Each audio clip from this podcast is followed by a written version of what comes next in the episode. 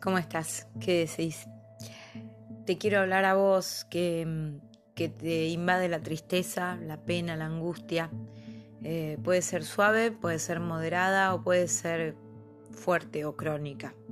Puede ser intermitente o puede ser devastadora. Esa tristeza que te voltea, que te apaga, que te va consumiendo, que... ¿Qué? ¿Qué? No podemos mirarlo de frente, no podemos mirar de frente que fuimos acumulando durante toda nuestra vida un montón de enojo, un montón de frustración y porque no podemos evitar serle fiel y leal a nuestro clan, no podemos evitar tenerle respeto a quienes nos criaron, a quienes se supone que nos tienen que amar. Pero somos humanos y a veces fallamos. Y cuando esos seres que nos tienen que educar, criar y amar lo hacen como pueden, pero nosotros los elegimos.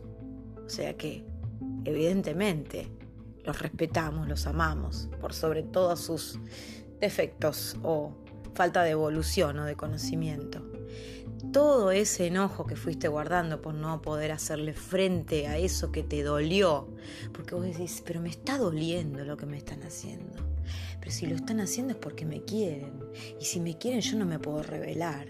Pero no me revelo, pero me duele. Y voy creciendo y voy creciendo. Y me voy haciendo callo de ese dolor. Y llega un punto de mi vida en que me siento una porquería.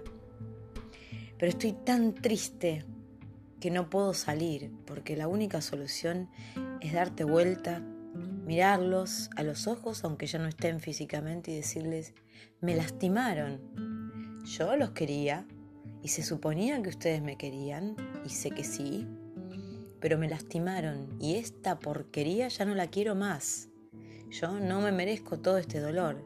Soltarlo y volver a creer en vos y volver a quererte. Te lo digo a vos, me lo digo a mí y es permanente. ¿Y por qué te hablo de esto si yo me dedico a la voz? Porque muchas personas están bloqueadas artísticamente, están bloqueadas de hacer lo que aman, están bloqueadas de expresarse. Y la voz no se usa solamente para cantar y una voz bloqueada está, está bloqueada en el habla, en el canto, en la comunicación, en las relaciones, en todo. Entonces es necesario que mires y que con amor puedas decir, yo no me merezco todo este dolor, no lo quiero más, se los devuelvo, puteá, decí lo que sientas, pero deja de quedarte ahí sentado, anclado y regocijándote en esa putrefacción. Salí y anda a hacer lo que te gusta, Deja de reprimirte esperando que así te sigan queriendo esos que ya no están. Y yo sé lo que sentís, porque si empezás a ser vos mismo, llevas una vida dejando de ser vos mismo. Si vos empezás a ser vos mismo, quienes están ahora en tu vida van a dejar de quererte. Y déjame decirte que no. Si vos empezás a ser vos mismo ahora, quienes te rodean, en un primer momento van a decir, ¿qué, qué pasó? Vos no sos así. Déjalos. Seguí, seguí trabajando. Vas a ver que en un tiempo más, cuando vean que esta modificación que estás empezando a hacer vos mismo es permanente, los vas a liberar a ellos de ser quienes no son, para convertirse en lo que deben ser para ser aceptados. ¿Estoy siendo muy rebuscada? Espero que no. Un abrazo.